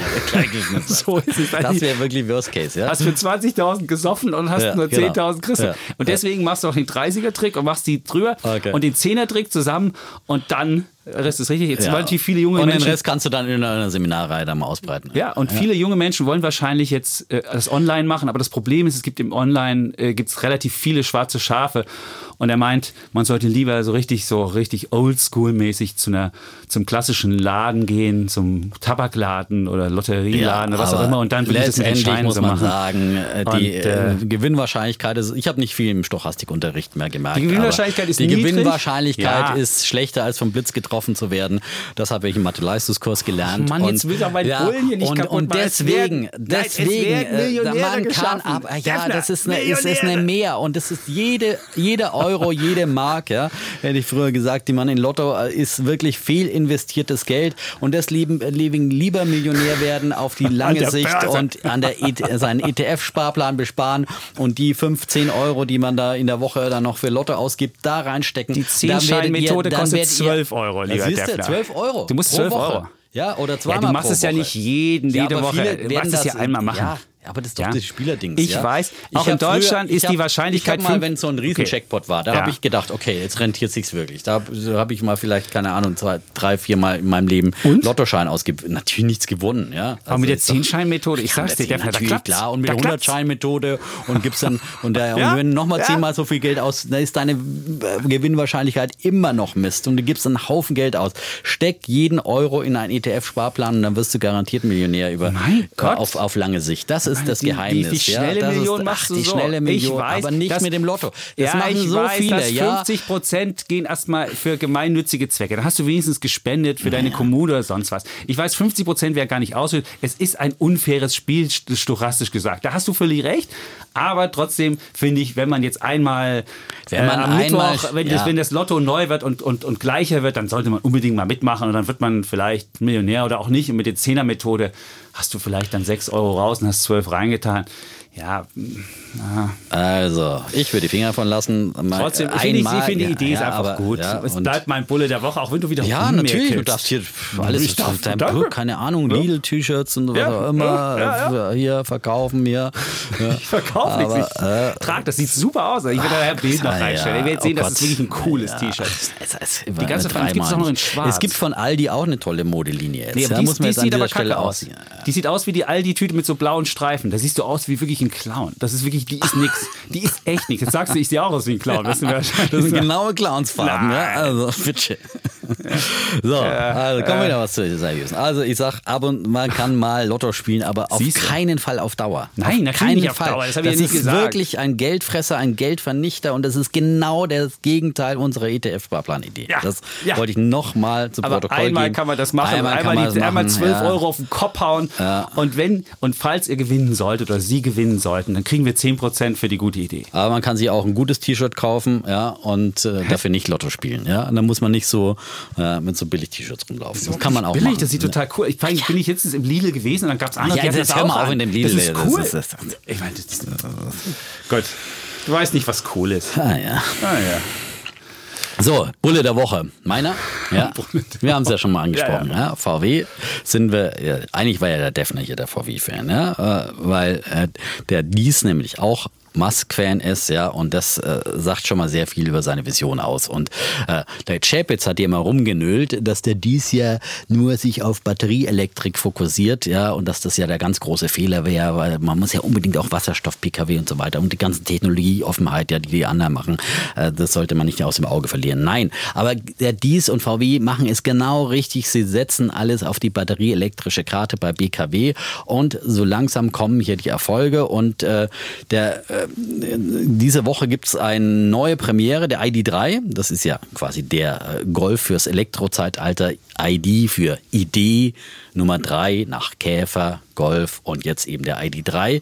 Der ist ja schon auf dem Markt, ist, die ersten äh, Fahrzeuge sind schon ausgeliefert und äh, jetzt kommt äh, ja auch ganz schnell der Nachfolger, der ID4, nicht der Nachfolger, sondern ein weiteres äh, Paletten, äh, nein, Paletten, ein, ein weiteres Fahrzeug aus der ähm, äh, aus dieser E-Mobilitätsreihe. Hause aus dem- Volkswagen. Aus dem Hause Volkswagen. Und das in Kluge Zwickau? War das nicht in Zwickau gemacht? Die werden Ja. auch in Zwickau gemacht. Da, ja, Jens unser- Rabe. unser Unser Jens Rabe. Grüße Jens, nach. Zwickau. Ja, Ich habe äh, ihm heute noch geschrieben, weil, weil ich ihm. Wir Vorwärts die, immer, rückwärts nimmer. Vorwärts immer. Mit ihm haben wir nämlich hatten hohe Einschaltquoten mit ihm. Ja, ja sehr viele ja. Menschen wollten hören, was er erzählt, dass man, wenn man das macht, was er macht, früher in Rente gehen kann. Das ist doch super. Ja, also. Also. Ja. Grüße nach Zwickau und ID4 er wurde jetzt äh, angekündigt äh, vom Kernmarkenchef Brandstätter. Der kommt noch in diesem Jahr, auf jeden Fall bis zum Jahresende, wahrscheinlich eben dann vor Weihnachten auf den Markt. Äh, offizielle Weltpremiere, digitale Weltpremiere soll er jetzt äh, Ende September haben. Und offiziell wurde noch nicht gesagt, wie viel kosten wird, aber es wird so angenommen, 37.000, ab 37.000 Euro äh, wird er kosten. Und ähm, das ist wirklich jetzt der Gamechanger im Elektromobilitätsbereich. Ähm, der ID3 ist ja eher so auch für den deutschen und europäischen Markt gemacht, aber der ID4, das ist jetzt wirklich das Welt E-Auto von Volkswagen, denn das äh, wird nicht nur in Zwickau gebaut, sondern auch gleich in zwei chinesischen Werken und äh, da setzt man wirklich auf den ganz großen weltweiten Durchbruch, ähm, weil natürlich die äh, SUV-Welle, die rollt ja und die SUVs äh, freuen sich weiter großer Beliebtheit, vor allem auch diese kleinen handlichen SUVs und so einer wird es ja werden, etwa eben vergleichbar mit dem Tiguan unter den unter den äh, Benzinern bei äh, VW und das ist ja ein Riesenpotenzial, das du da hast. Da hast du natürlich es gerne als Familienauto, als äh, auch äh, für als Zweitwagen oder als Erstwagen, was auch immer, ähm, für Frauen, für Männer. Ähm, und auch für, gerade immer mehr Rentner setzen ja auch auf, auf SUVs. Also man sieht ja in den Städten, dass das einfach sich äh, bleibender Beliebtheit erfreut, äh, die SUVs. Und wenn man das jetzt endlich elektrisch kriegen kann, auch mit ruhigem Gewissen, mit gutem Gewissen SUV fahren kann und äh, kleine handliche, die auch nochmal zum Beispiel leichter sich einparken lassen, weil ja vorne nicht der ganze Motorblock ist, das ist ja ein großer Vorteil bei ID3 und ID4. Ähm, das wird, äh, das wird schon und das jetzt auch eben zu einem Preis, der äh, dann auch wirklich äh, konkurrenzfähig ist, äh, auch zu den Verbrennern, da sind ja die, die Prämie noch nicht abgezogen, da muss man ja 9000 Prämie kriegt man ja, 9000 Euro Prämie. Und dann kommt es wirklich in eine sehr, sehr interessante äh, Richtung. Und ähm, Deswegen ist der ID4, glaube ich, wird der, der, der absoluter Durchbruch für die E-Mobilität bei Volkswagen. Und ähm, ja, da glaube ich, ist die Volkswagen-Aktie dann letztendlich dann auch unterbewertet, gerade natürlich im Vergleich mit Tesla. Das ist ja sowieso keine Frage, weil Tesla ist sowas von vorausgeeilt und ähm, äh, VW ist da wirklich äh, deutlich hinterher geblieben. Es haben jetzt auch schon ähm, die ersten Analysten wieder mal ihre Kursziele ähm, angehoben. Ähm, Goldman Sachs auf 169 Euro oder ähm, UBS legt noch ein Schippen drauf. Wo habe ich die? Der will jetzt nicht hier. Äh, egal, auf jeden Fall. Äh, UBS hier, 180 Euro. Potenzial bis 180 Euro. Aber wenn man jetzt hier die Bewertung dann irgendwie so in die Reihe mit Tesla oder andere E-Auto-Hersteller sind ja jetzt mittlerweile BYD aus China zum Beispiel, die auch Batteriehersteller, aber auch E-Auto-Hersteller sind. Oder auch dann diese ganzen neuen Projekte aus NIO zum Beispiel, sind alle abgegangen wie Schmitz Katze. Und wenn jetzt bei VW endlich mal auch ein bisschen diese E-Auto-Fantasie im Kurs entdeckt wird, dann ist äh, bei VW da wirklich äh, immenses Potenzial nach oben. Und ähm, sind nur ein Fünftel so viel bewertet wie, also sie kosten 82 Milliarden Dollar umgerechnet und und Tesla kostet 440 Milliarden ja. Market Cap. Also da musst du dir mhm. überlegen, ja. fünfmal, da, da geht noch einiges. Und ja, und, und, mit den beiden Fahrzeugen kann ja ähm, VW auf jeden Fall schnell zur Nummer zwei hinter Tesla werden. Ähm, oh. In ganz kurzer Zeit geht das relativ schnell. Und äh, natürlich haben sie viel anderes noch im Portfolio. Wir haben ja schon der Porsche äh, Taycan, den wir gefahren sind, ist ja auch aus dem Konzern Volkswagen. Und auch Skoda ist jetzt mit einem Enyaq äh, da auch gut dabei in der E-Mobilität. Also sind äh, Und selbst sehr, der neue Audi e-tron soll wohl besser sein. Mhm. Den hat der Sommerfeld ja auch gefahren. Und ich der ist auf jeden ja, Fall schon besser als der mhm. alte. Ich finde ja auch vor allem interessant dann den Elektrobully ID Bus, der dann aus dieser Reihe kommt. Und ich finde ja vor allem dieses Geniale, dass dieses Baukastenprinzip machen, was sie ja vorher schon Modulbaukästen angewandt äh, haben, dass sie auf einem, auf einem Modul sozusagen die verschiedenen äh, Dinge aufsetzen, ja, okay. verschiedenen E-Autos. Aber das ist eine E-Auto-Plattform, nicht wie BMW. Es macht die dann irgendwie immer äh, in, in, äh, in, die einzelnen Autos dann verschiedene Motoren einbauen wollen. Das ist keine E-Strategie, sondern äh, das macht VW viel konsequenter und ich glaube, dass diesen Erfolg werden sie ernten. Und ja, ähm, deswegen, eins muss ich aber also noch erwähnen, an, weil das finde ich ja, fand ich auch lustig, dass der ID3 jetzt die ersten Tests bekommen hat, die Autotests. Und Automotorsport ähm, hat ge Probe gefahren, den ID3 und ähm, Sie haben doch einiges bemängelt, äh, vor allem zum Beispiel auch die Spaltmaße. Ja, also das fand ich ja, nachdem man sich ja immer über die Spaltmaße bei Tesla so, ja, hier heißt es, äh, das Auto erfüllt nicht die bei VW gewohnten hohen VW-Ansprüche an Passgenauigkeit der Karosserieteile, minimale Spaltmaße, hochwertige Materialien und Details, sagt Man passt sich halt an Tesla an. Dann baust du halt einen billigen Sitz ja. ein, der irgendwie ja. rausfällt, wenn du einen Unfall hast und äh, machst auch die Karosserie Aber das Interieur soll angeblich auch beim ID4 besser werden. Ja. Ja. Ja, aber. Ja, du, musst halt, ja. du weißt ja, wie du siehst. Dass der, aber das wo sich doch die Deutschen hier immer über die Spaltmaße bei Tesla aufgeregt haben. Ja, mein so, Gott, du musst ja jetzt schnell sein, da denkst du, Gott, gesetzt. ob das Spaltmaße jetzt so ist. Ich finde, das ja, wenn wir ein bisschen, ein bisschen Tesla aus deinem Munde. Nein, das ich meine, plötzlich nein, deinem aber Munde, wenn du, du siehst auf einmal, wie jemand, wie jemand mit, mit, mit irgendwie minderwertiger, also Karosseriequalität das hinkriegt, da denkst du, na gut, dann scheint es die Leute nicht so zu, aufzuregen, dann machst du es halt auch. Ja. Und ja. Äh, ja, also VW hat aktuell für dieses Jahr ein KGV von 12,7. So viel? Das stand beim Reuters zumindest. Obwohl, Kannst du noch mal beim Bloomberg nachschauen? Ich gucke jetzt hier Aber das jetzt, nach. weil jetzt natürlich Ja, stimmt, Jahr, ist es hier. Ne? Ich habe auch KGV Die Gewinne von 13. ja Corona-bedingt ja. geschrumpft sind, ja. Aber eigentlich hatten sie immer so KGVs zuletzt im einstelligen, im einstelligen Bereich. Bereich. Das stimmt, aber wegen Corona äh, und, ist es halt, und wegen der genau. ganzen Verluste während Und da muss man sehen, VW hat natürlich einen riesen Absatzmarkt in China und äh, da können sie sicher mit den E-Autos auch punkten.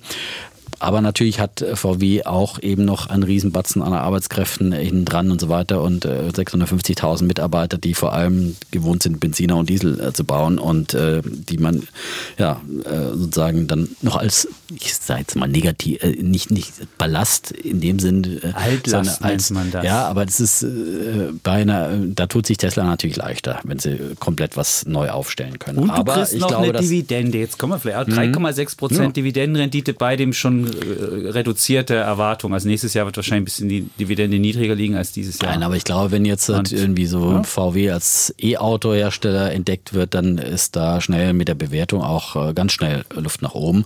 Und wir sind ja jetzt eben in, dem, äh, in der Korrektur der letzten Tage auch doch deutlich zurückgekommen, von 150 auf wieder 103. Wo hast du gekauft? Ich habe bei 132 ja. irgendwas war es. Ja, ja das war am, am Schluss, am, kurz vor der Schlussglocke, da war, war, gestern so ein, also am Montag war da so ein Ausverkaufsstimmung, da dachte ich mir, das ja, ist. Ja. Sehr gut. Gut. gut Dollar, Dollar Bulle.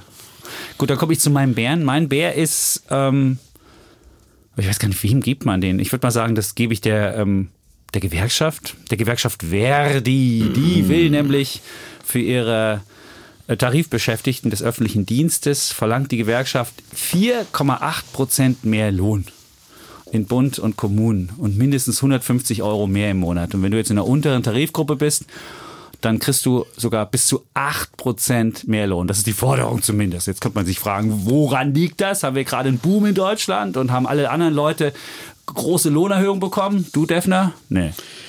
Nee, bei unserer Betriebsversammlung war auch wieder die Frage, wurde die Frage gestellt. Corona-Held? Hallo? Bist du Corona-Held? Nein, genau. das ist natürlich Gut. Hallo also in diesen Zeiten. Ja, ja, ist ja klar. Ja. Gut, also äh, wir haben auch in Deutschland jetzt gerade keine so großen Boomzeiten, aber die Gewerkschaft argumentiert, Corona-Helden, ein Applaus in der Krise reiche nicht aus. Nun müsse die Wertschätzung, die wir gezollt haben, den öffentlichen Dienst äh, ähm, öffentlichen Dienst beschäftigten Menschen müsste jetzt sich auch in höheren Löhnen ausrechnen. Und nun hat ähm, unsere Kollegin Christina Haas mal geguckt, wie denn die Corona-Helden so aussehen, wie denn die Heldenstatistik in, bei Verdi ist und hat mal geguckt, wen die da vertreten. Und da muss man sagen, drei und, nee, 58 Prozent der Verdi-Beschäftigten sind einfach nur in der Verwaltung. Und wenn jetzt jeder, ich weiß nicht, ob das in anderen Städten auch so ist, wer in Berlin gerade versucht, mal irgendwie einen neuen Pass zu beantragen oder irgendwelche anderen öffentlichen Dienstleistungen machen, wird feststellen, die arbeiten immer noch nicht ordentlich. Dann ist immer die Begründung, naja, die haben halt keinen kein Laptop. Soll, sogar der Lehrer soll ja demnächst einen Laptop bekommen und dann wird es ja auch den Unterricht geben per ähm, Laptop. Und im öffentlichen Dienst ist es noch nicht so, dass jeder einen Laptop hat und wer keinen Laptop hat und zu Hause sitzt, weil es noch nicht wieder geöffnet ist, das ist, und aber die Leute, da sollen wir auch, denen sollen wir das mitgeben. Und dann ist Platz zwei, das ist dann ähm, wirklich die Menschen, die wirklich in der Corona-Krise außerordentliches geleistet haben, Krankenhäuser und Pflegeeinrichtungen, 19,1 Prozent sind da beschäftigt. Und dann kommen aber beispielsweise Angestellte in Sparkassen Und da ist die Begründung, naja, die mussten ja auch ganz vielen Unternehmen Kredite geben. Da denke ich mir, äh, vielleicht mussten wir in der Krise ein bisschen mehr berichten und man musste auch ein bisschen mehr, musste einfach mal ein bisschen, da war die Arbeitszahl halt ein bisschen höher. Aber sind wir deswegen Corona-Helden? Also ich würde sagen, nee. Und auch, weil jemand in der, in der Verwaltung vielleicht ein paar mehr Kurzarbeiteranträge bearbeiten musste, ist der jetzt ein Corona-Held deshalb? Nee, ich würde sagen, der muss halt seinen Job tun, hat halt mal ein paar mehr Anträge, mal ein paar weniger. Und deswegen finde ich halt diese Begründung, dass der gesamte öffentliche Dienst Corona-Helden sind und man jetzt diese 4,8 Prozent ähm, denen geben muss, finde ich ein bisschen ähm, abenteuerlich. Jetzt habe ich mal geguckt, wie so die Statistik war in den letzten Jahren. Und da haben die seit 2000 haben die öffentlichen Bediensteten 2,2 Prozent mehr bekommen, durchschnittlich. Das beste Jahr war 2008 mit 5 Prozent plus. Also es gab sogar schon mal so einen hohen Abschluss. Aber im Durchschnitt gab es 2,2 Prozent. Und das liegt deutlich über der Inflationsrate von 1,5 Prozent. Also du hast 0,7 Prozent real dazu bekommen. Und da ist immer die Frage, Hast du das dazu bekommen, weil du produktiver geworden bist? Also habe ich die Kollegin Haas gefragt, sind die im öffentlichen Dienst 0,7 Prozent produktiver geworden pro Jahr? Sagt sie, nee, wäre wohl nicht so. Das, die würden sich wohl einfach so angleichen, wie es so insgesamt mit den Löhnen aussieht. Und äh, da finde ich, naja, was werden wir dieses Jahr an Inflation haben? Wahrscheinlich null oder weiß ich nicht, vielleicht 0,5 oder so im Höchstfalle.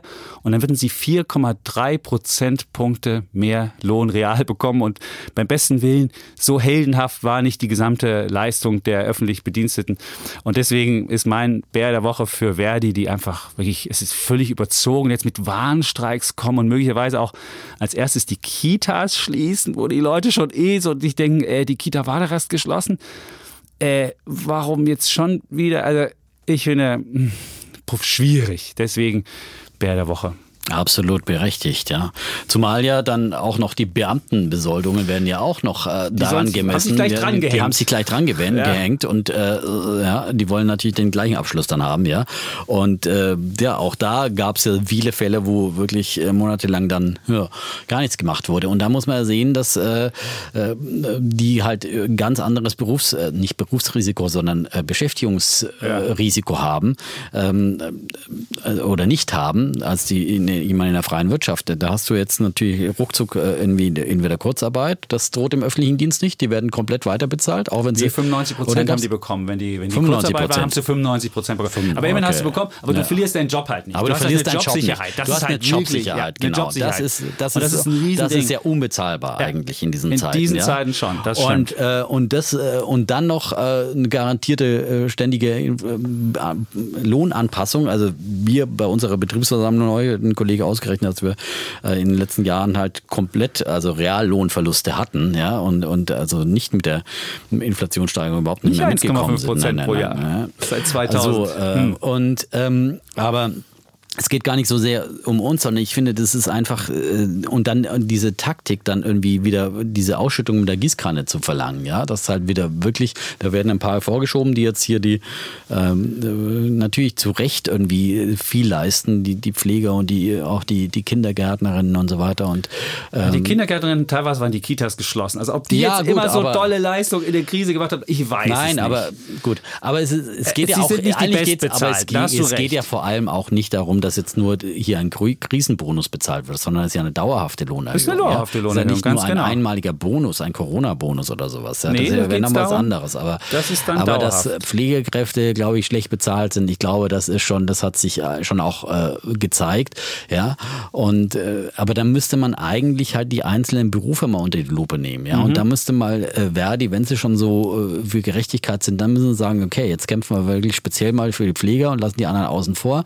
Aber nein, wird dann für alle und äh, natürlich auch aus Gewerkschaftsgründen, weil sie sozusagen bloß ihre Mitglieder steigen wollen und so weiter. Also das finde ich auch wirklich absolut überhaupt nicht okay. Und dann die, die, die Beamten noch mit reinzunehmen. Ja? Also das ist ja Deine, ja. dein, dein und vor allem in diesen Zeiten, wo die Kassen ja, eh klamm, wo die Kassen und, klamm sind. Ja. Das hat bei uns im, im, Interview bei Weltfernsehen war heute auch der Rainer Holznagel vom Steuerzahler, aber der hat es genauso gesagt. Hat gesagt, ja, man kann ja über einzelne Berufsgruppen könnte man da nachdenken, aber jetzt hier alle mit diese mit, mit Manna sozusagen versorgen, das, das kann es einfach nicht sein. Das hat er nicht so gesagt, aber so sinngemäß. So, dann haben wir jetzt nach einer Stunde kommen wir auch zum Thema. Ach, kommen wir ja, zum Thema. Wunderbar. Ja, wunderbar. Nicht ganz, es sind 57 Minuten. Also, ja. Also, wir sind, wir haben mehr Arbeit. Seitdem die Corona-Krise ist, machen wir über eine Stunde. Würde ich auch mal sagen, das sollten wir uns vielleicht mal anmelden hier als äh, Corona-Held und in mal, auch öffentlichen mal für Dienst gegangen. 4,8 Ne? Prozent Erst hier einmal in den öffentlichen Dienst gegangen. Ne? Erst Nee. einmal schön Professor geworden. Ja, Ich weiß nicht, ist, das auch, wird's- ist das öffentlicher Dienst? Naja, das sind eigentlich sogar Beamten teilweise. Ja. Ja. Wofür? Oder, naja. Gut. So, ähm, also, mein Thema. Nicht mein Thema, unser Thema, Unser Thema. das ich äh, Oh, jetzt einleiten gleich darf. uns die Köpfe einschlagen. Ähm, jetzt ist die Luft schon ein bisschen raus fast. Ne? Findest du? Wir haben uns aber bisher immer gemeinsam ereifert, nur wir haben uns noch nicht gegenseitig Das ereifert. stimmt, das das stimmt, wird jetzt ja. noch kommen. Also es ist Also. doch noch, es, geht- es geht noch eine Steigerung drin. Stefan. Also, ich leite es mal ein. Ja. Ursula von der Leyen hat äh, letzte Woche in einer Rede zur Lage der Europäischen Union eine Erhöhung des EU-Klimaziels von 40 Prozent auf 55 Prozent CO2-Reduzierung bis 2030 angekündigt. Äh, Und sie hat sogar gesagt, 55 Prozent, das sei eher die Untergrenze. Also das äh, mindestens äh, wolle man das erreichen. Und man habe äh, Gegenüber 1990 muss Genau, man sagen. gegenüber 1990, vollkommen korrekt. Ähm, also das ist ein deutlicher Schritt, ähm, den ich absolut gut finde, um es gleich mal voranzustellen, ähm, was meine These ist. Und ich finde, das ist der richtige Schritt in der richtigen Zeit. Ähm, und sie sagt auch, äh, sie haben eine Folgenabschätzung der EU-Kommission gemacht, dass die Wirtschaft die Verschärfung bewältigen könne es ist ja kein leichtes Ziel, das sagt ja keiner, aber es ist machbar, äh, sagt von der Leyen, und es ist gut für Europa. Ähm, und es ist natürlich, äh, reiht sich ein in den Green Deal, den äh, von der Leyen dann äh, ja zum Beginn ihrer Amtszeit vorgestellt hat, ähm, 2019. Davos wurde es ja auch groß thematisiert, da waren wir vor Ort beide damals, haben auch schon drüber gesprochen. Ähm, der Green Deal besagte, dass Europa 2050 der erste klimaneutrale Kontinent sein soll. Und ähm, ja, um das 55-Prozent-Ziel bis 2030 zu erreichen, äh, wollen sie auch bestehende Instrumente jetzt verschärfen. Ähm, zum Beispiel der Emissionshandel soll eine zentrale bekommen, äh, Rolle bekommen. Da sollen zum Beispiel dann auch äh, zur Verfügung gestellte Zertifikate äh, reduziert werden, also die Menge dieser Zertifikate. Und äh, natürlich sind dann aber auch viele Investitionen in grüne Technologien erforderlich und ähm, da finde ich, ist das gerade wirklich die Gunst der Stunde, dieses äh, Ziel eben ambitionierter zu machen, die Gunst der Corona-Stunde zu nutzen.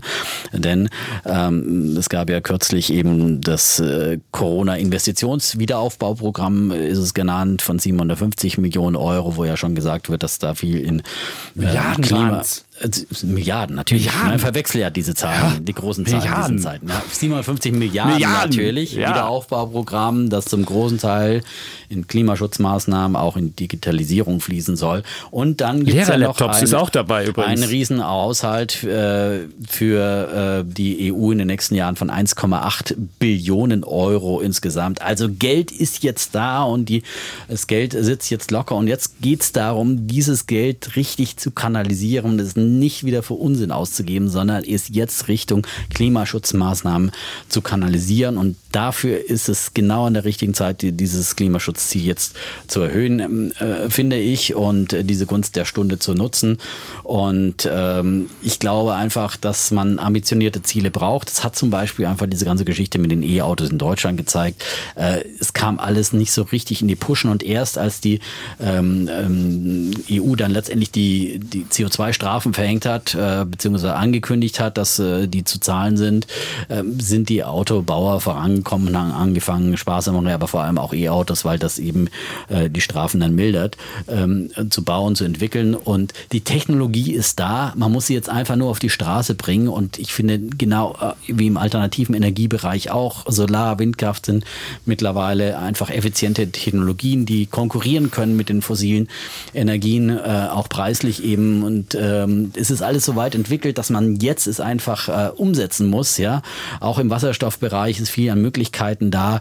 Ähm, Airbus hat jetzt gerade diese Woche ein, ähm, ja gut, das ist natürlich noch ein, ein sehr weit vorausschauendes Projekt, aber immerhin das Projekt eines Wasserstoffflugzeugs vorgestellt. Ähm, bis 2035 wollen sie das eventuell realisieren. Aber für all diese Technologien brauchen wir jetzt eben diese ambitionierten Ziele, die dann auch in politischen Vorgaben noch detaillierter umgewandelt werden. Und da muss, finde ich, äh, das Haupt, die, die Hauptleitwirkung durch den CO2-Preis erfolgen, durch ein Zertifikat Zertifikatehandel, aber vor allem auch durch einen höheren CO2-Preis, nicht wieder einzelne Vorgaben für jede einzelne Branche, wo irgendwas wieder reglementiert wird, wie viel CO2 da ausgestoßen werden kann und da, sondern dass man einfach jetzt mal klare Richtlinien und diese CO2-Preise auch höher setzt. Also bisher sind ambitioniertere CO2-Preise ansetzt und dann kann das nämlich der Markt regeln. Und das ist die große Chance, vor allem ökonomisch, finde ich, für Europa hier voranzugehen und hier ökologischer Vorreiter zu werden und äh, diese neuen Technologien ähm, zu entwickeln. Und äh, das ist der Markt der Zukunft. Wir sind hier gerade in einer absoluten Zeitenwende. Ich glaube,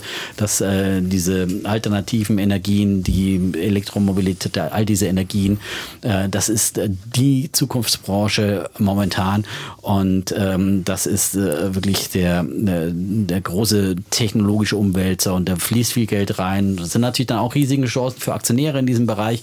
Und ähm, deswegen ist dieses äh, CO2-Ziel, das äh, jetzt angehoben wurde, für alle Bereiche gut. Und natürlich vor allem fürs Klima. Aber ich will jetzt hier nicht aus Klimaschutzgründen. Das weiß ja jeder, dass die Uhr fünf vor zwölf äh, ist oder, oder viel später, ähm, dass wir hier dringend Handlungsbedarf haben. Ähm, aber vor allem eben auch aus anderen Gründen, eben zum Beispiel auch aus ökonomischen Gründen, ist das, finde ich, durchaus äh, zu rechtfertigen, sich ambitioniertere Ziele zu setzen. So. So, sehr schön, sehr schön. Äh, ja. Ähm, da, da würde ich mal eine Gegenrede an, anstimmen. Also was, was, was mich ja irritiert hat, es kam auf einmal dieser 140 Seiten Report kam auf einmal raus. Und dann äh, hat man eben mal den Pfad, man, diese 250, dieses im Jahr 2050 Klimaziel, das war ja schon bekannt. Und jetzt hat man einfach gesagt, oh, müssen wir den Pfad mal noch ein bisschen anders machen. Und dann hat man einfach gesagt, ja, dann schon 2030 äh, 55 Prozent weniger, äh, wo man bisher 40 Prozent weniger ähm, CO2 hatte. Und wenn du die Studie dir durchguckst, siehst du auf Seite 16. Seite 16 ist dieser eine zentrale Satz drin. Und da steht nämlich drin, dass die EU nur 10% der weltweiten Treibhausgase ausstößt. 10%. So. Und wenn ich jetzt in der EU versuche, das ganz ambitionierteste Ziel zu machen und jetzt ganz doll was zu machen, dann bringt das der Welt nicht wirklich viel. Was du aber damit machen kannst und was, was passieren könnte, ist, dass du einfach die Industrie, die wir hier noch haben, einfach damit mit einmal mit so einer vorschnellen Aktion kaputt machst. Und auf Seite 99 in diesem äh, wunderbaren äh, Dokument findet sich nämlich ein anderer Knüller. Da geht es nämlich um die Emissionsrechte, von denen du gesprochen hast. Die waren ja bisher eher immer so, oh, geben wir ein paar Emissionsrechte raus, ach, dann ningelt die Branche, geben wir noch ein paar dazu, gibt es umsonst hier, gibt es umsonst dort und dann einige Branchen sind gar nicht mit in diesen Emissionsrechtehandel dabei, andere sind dabei und jetzt sagt man, okay, äh, da macht man einfach mal eine Verknappung. Und bisher wussten alle, okay, die Emissionsrechte gehen einen bestimmten Pfad. Und jetzt hat man gesagt, nee, das macht man noch ein bisschen restriktiver. Man nimmt mehr Branchen rein und man gibt weniger dieser Emissionsrechte aus. Und in diesem Jahr ist es noch kein Problem, weil wir wegen Corona sind relativ viele Emissionsrechte nicht genutzt worden. Die kann man dann handeln und dann. Aber im nächsten Jahr hat man 30 Prozent ein Defizit von diesen Emissionsrechten. Und was dann mit dem Preis passiert, weiß niemand. Also wir haben jetzt den Preis, der ist ungefähr bei 25 pro Tonne. Und es könnte passieren, dass der Preis dann auf 30 geht, auf 40 geht, auf 50 geht. Was man schon sehen kann, dass jetzt schon die Hedgefonds anfangen, diese Emissionsrechte kann man auch als Privatanleger kaufen, gibt es als Zertifikat. Also wenn ich jetzt den EU-Deal, äh, wenn ich da ein bisschen mitspekulieren wollte, würde ich mir wahrscheinlich auch da ein paar äh, ähm, CO2-Zertifikate mal ähm, holen. Man weiß überhaupt nicht, was jetzt damit passiert. Man sagt einfach mal so, machen wir. Und das, ich finde dieser ganze, dieses ganze, man hat 140 Seiten, wo man einfach mal so sagt, oh, machen wir hier, machen wir da, und man die Konsequenzen überhaupt nicht, überhaupt nicht ab, absieht. Und wir müssen immer noch sehen, in Deutschland haben wir 800.000 Jobs, die an der Autoindustrie hängen und die an der Zulieferindustrie, wo es jetzt schon wirklich durch Dieselkrise und den ganzen Kram wahnsinnige Umbrüche gibt. Und wenn ich jetzt anfangen würde, diese äh, Technologien noch wahnsinnig zu verteuern, weil da die, die CO2-Preise irgendwie durch die Decke laufen, ohne dass ich das irgendwie regeln kann, man weiß es nicht, dann äh, ist das für Unternehmen höchst höchst missliche Angelegenheit. Und ich finde, das Programm ist eher dazu angetan, eine Deindustrialisierung voranzubringen. Wenn wir uns dann alle irgendwann gegenseitig die Haare schneiden wollen, ist es ein gutes Programm, das ist schön, aber äh, das ist wahrscheinlich nicht das, was wir wollen. Diese, diese, diese 800.000 Jobs in der Autoindustrie, das sind hochbezahlte, das ist Arbeiteraristokratie, würde ich das mal nennen. Das sind, darauf fußt auch Deutschlands Wohlstand. Das sind die Leute, die da arbeiten in der Zulieferindustrie, bei den, bei den, bei den, bei den Unternehmen. Und da muss auch eine gewisse Sicherheit da sein. Und jetzt zu sagen, sagen, naja, aber dieses neue grüne Programm, das ist gleichzeitig Konjunkturprogramm und gleichzeitig Klimafall. Es funktioniert nicht. Es gibt dieses berühmte ähm, Tinbergen-Phänomen, ähm, das hat der, das hat mal so ein Ökonom gesagt, Tinbergen, du kannst nicht zwei Ziele erreichen mit einem Instrument. Das funktioniert nicht. Also du könntest jetzt sagen, wir machen auf der einen Seite sagen wir, okay, wir wollen die Treibhausgase wollen wir verteuern und auf der anderen Seite wollen wir stimulierend sein. Aber du kannst nicht sagen, ich mache beides in einem. Das, das, das, das funktioniert nicht richtig. Und jetzt machen wir so ein, so ein Kuddelmuddel und sagen zum einen, ähm, äh, subventionieren wir die Produktion erneuerbarer Energien, subventionieren die alternative Antriebe, dann fangen wir ein bisschen an, an der anderen Seite rumzuschrauben, ein bisschen äh, CO2-Rechte zu verteuern. Aber das ist einfach nur, äh, ich finde, das ist noch keine wirkliche ähm, kluge ähm, Idee. Und wenn du wirklich was, glaube ich, in der Welt verändern willst, bist du besser dran, die großen CO2-Verursacher zu nehmen, ähm, die wirklich in der Welt sind. Das sind 10 Prozent, haben wir gerade mal noch.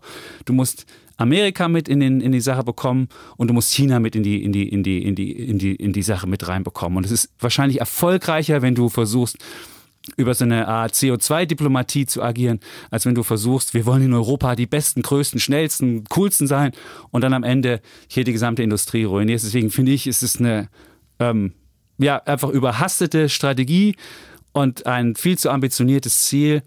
Und ähm, ja, man fängt ja, die EZB e hat ja heute auch schon angekündigt, wir werden demnächst grüne Anleihen kaufen und überall, wo du dann grün drauf schreibst, wird dann gekauft und wir machen noch hier und noch da. Das ist, für mich ist das so ein, so ein ähm, Programm, was nicht unbedingt für Europa jetzt so vorteilhaft, zumindest nicht für Deutschland, wo wir jetzt relativ viel Industrie nach haben. Ich glaube, um die Welt äh, davon ähm, mit, mitzureißen, sozusagen daran äh, mit, mit zu beteiligen, äh, musst du vorangehen und musst Vorbild sein. Und äh, nur so kannst du die anderen auch überzeugen. USA, wenn Trump an der Macht bleibt, wird es sicher schwierig bleiben. Äh, wenn Biden rankommt, dann ist es ein absoluter Gamechanger. Ja. Der hat ja, will ja auch dann E-Mobilität, alternative äh, Energien und so weiter fördern. Da ist, hast du ruckzuck Amerika auch mit im Boot, ja. Und dann ähm, ist es, wie willst du jemand überzeugen, wenn du selber nicht vorangehst? Das kannst du, da hast du keine Argumentation. Und deswegen äh, glaube ich, haben wir alle Möglichkeiten dazu und die, die äh, voranzugehen und äh, dann auch äh, Technologieführer zu werden in vielen Bereichen, äh, die da noch anstehen. Ähm, das ist das eine. Und äh, dann wieder das Jammerlied der, der Industrie, dann reflexartig. Der BDI hat ja da auch gleich wieder die Stimme erhoben und gejammert, oh, so und die Autoindustrie natürlich. Ich meine, wir diskutieren jetzt gerade gerade wieder über Kaufprämien für Verbrenner, ja. Also wenn du hier äh, von verschiedenen Programmen Konjunkturstimulieren sagst, äh, das wäre wär problematisch. Problematisch finde ich, wenn man jetzt über Kaufprämien für, für Verbrenner nochmal redet und das wieder aufs Tableau heben will, dann zeigt einfach, dass wir, dass wir noch nicht ambitioniert genug Ziele haben, sondern dass wir jetzt dringend diese ambitionierteren Ziele brauchen, dass wir solche Kaufprämien nicht mehr ausloten, nicht mehr staatlich äh, Verbrennerautos fördern. Das ist das eine. Und zum anderen hat der Autoprofessor Ferdinand Dudenhöfer auch äh, nochmal nachgerechnet und äh, wie schlimm und ob das verkraftbar wäre. Er sagt, äh, das ist zwar schwierig, äh, lässt sich aber umsetzen. Ähm, er rechnet damit, dass dann um dieses Ziel, das verschärfte Ziel zu erreichen, wegkommen. 13.000 Jobs wegkommen. 13, aber Nur 13.000 ja. zusätzliche Jobs wegkommen. Also ihr rechnet ja eh damit, dass insgesamt dieser Wandel 100.000 Jobs in der deutschen Automobilindustrie fordert. Da sind die 13.000 schon mit drin. Mhm. Aber er sagt, diese 13.000 Jobs werden ja an anderer Stelle wieder entstehen. Das sind wir jetzt auch bei Volkswagen. Da werden ja Softwareingenieure eingestellt. Das ist natürlich dann schwierig für den gelernten Dieselingenieur oder ja. Und ähm, Herbert Dies hat sich auch in der Welt ähnlich geäußert. Er sagt auch, wir bei Volkswagen, wir können das schaffen für die Branche insgesamt könnte es schwierig sein. Aber eine schnellere Transformation bedeutet auch, dass mehr Arbeitsplätze und ganze Firmen in bestimmten Bereichen unter Druck geraten oder verloren gehen. Aber das ist ja. wirklich äh, Schumpetersche, ähm, das ist ähm, äh, einfach der Wandel, der ein Wandel, der politisch ein, irgendwie ein Wandel, der ja, beschleunigt wird jetzt. Wir, wir haben jetzt, wir leben jetzt in dieser Transformation. Wir haben es ja schon oft in dieser Corona-Zeit diskutiert. Die Corona beschleunigt diese Transformation hin zur Digitalisierung, aber eben auch hin zu äh, ökologischeren, klimaneutraleren äh, ähm, Lebensweisen und so weiter und so fort. Und das, die Gunst der Stunde, muss man nutzen und das lässt sich bewältigen. Und die deutsche Autoindustrie, die hat so lange gepennt, muss man einfach sagen, ja, wo ein Tesla vorausgefahren ist. Und jetzt holen sie auf und äh, es geht, ja, wie VW be beweist, VW geht voran und sie beweisen, es funktioniert und die können auch den Wandel schaffen. Und viele sagen ja auch schon mittlerweile, wir wollten ja gar nicht mehr, dass die CO2-Strafen für die Autoindustrie jetzt wieder zurückgenommen werden. Gab es ja auch schon diese Diskussion, ob man jetzt wegen Corona da die Ziele mal aussetzt. Ähm, aber das wollen sie ja gar nicht. Sie wollen ja weiter jetzt die ehrgeizigen Ziele, weil sie sich darauf eingestellt haben, ihre Planung darauf aufgebaut haben. und die Investitionen so mal nach, eben noch schärfer. Einfach, das reicht nein, ja die Ziele, die wir hatten, waren sind, doch völlig Das ist bis 2030. Ja. Hallo. Und wenn wir jetzt, äh, der Dudenhöfer sagt, dann müssten wir zwei Drittel der Neuwagen voll elektrisch fahren, um dieses Ziel zu erfahren. Zwei Drittel der Neuwagen bis 2030. Also für mich ist das überhaupt nicht ambitioniert, ja.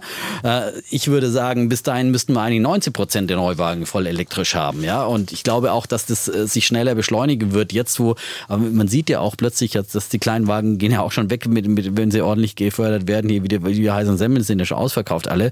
Aber bei den Kleinwagen sagt Dudenhöfer 100 Prozent eigentlich äh, voll elektrisch.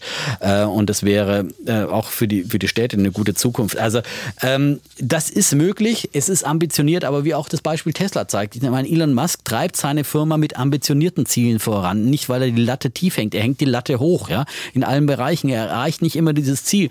Aber du brauchst diese ambitionierten Ziele, um, ähm, um voranzukommen, um, um, um besser zu werden. Und das ist genau die Gunst der Stunde, die man jetzt nutzen muss, finde ich. Ja, aber eine gewisse Planungssicherheit wäre halt schon ganz ja, schön. Ja, aber bis 2030 ist doch Planungssicherheit. Nein, aber, du, nein, aber die Planungssicherheit mit den Zertifikaten hast du halt überhaupt nicht. Gut, das du hast ist, überhaupt mh. Hm. keine Idee, was kostet die Tonne Ausschuss. Und es kann passieren, es gibt Analysten, die sagen, der Preis steigt von heute 26 auf über 100.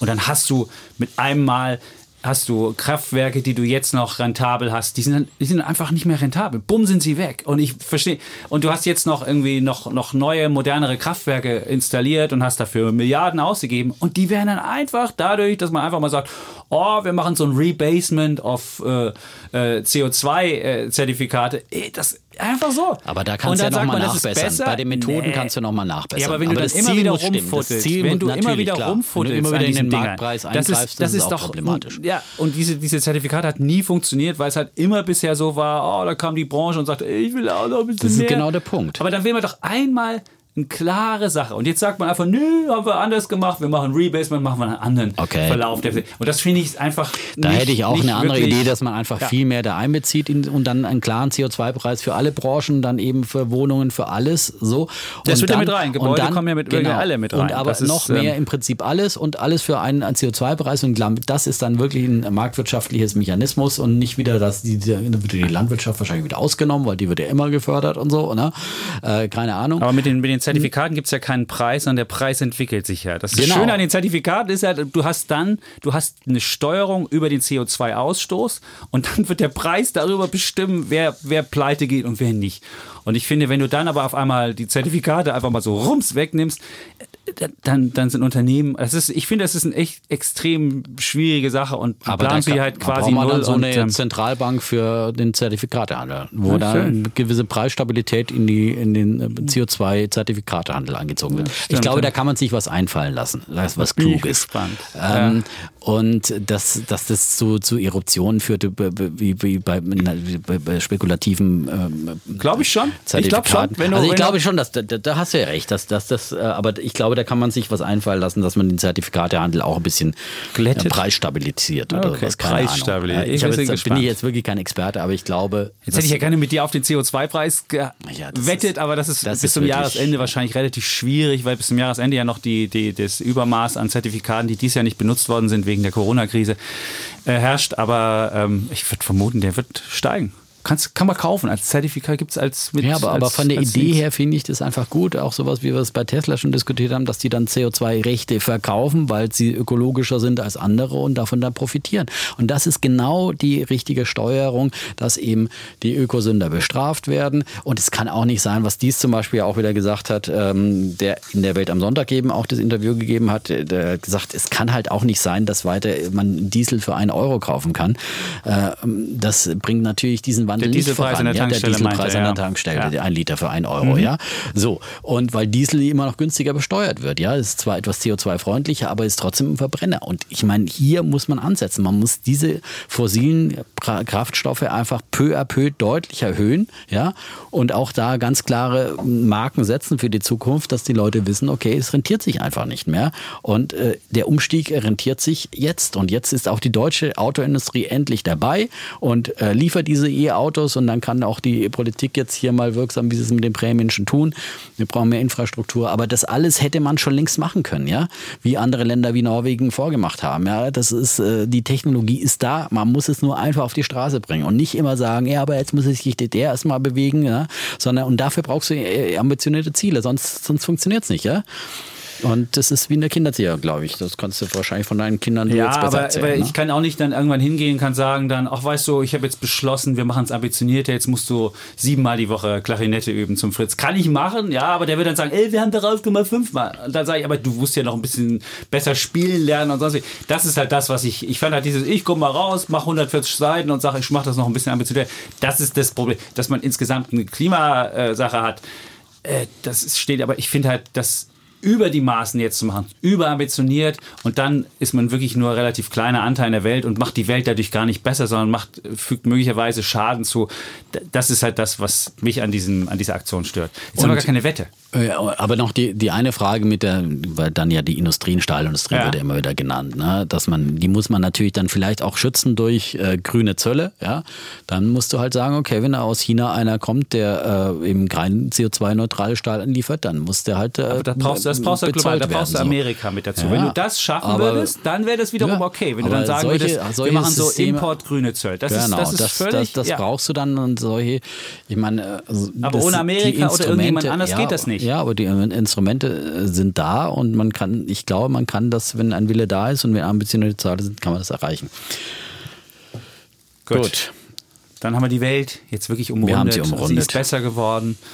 Wir haben wieder Urlaubstipps mit den Gorillas gegeben. Wir haben Lotto spielen, doch nicht oder doch oder was auch immer. Wir hatten alles dabei. Alles Das dran. ist wirklich Ja. bunt. Bunt. Bunt. Ja. ja. Dann sagen wir einfach Tschüss, Und ciao. bleiben Bulle Und Bär. Defner. Und Chapitz.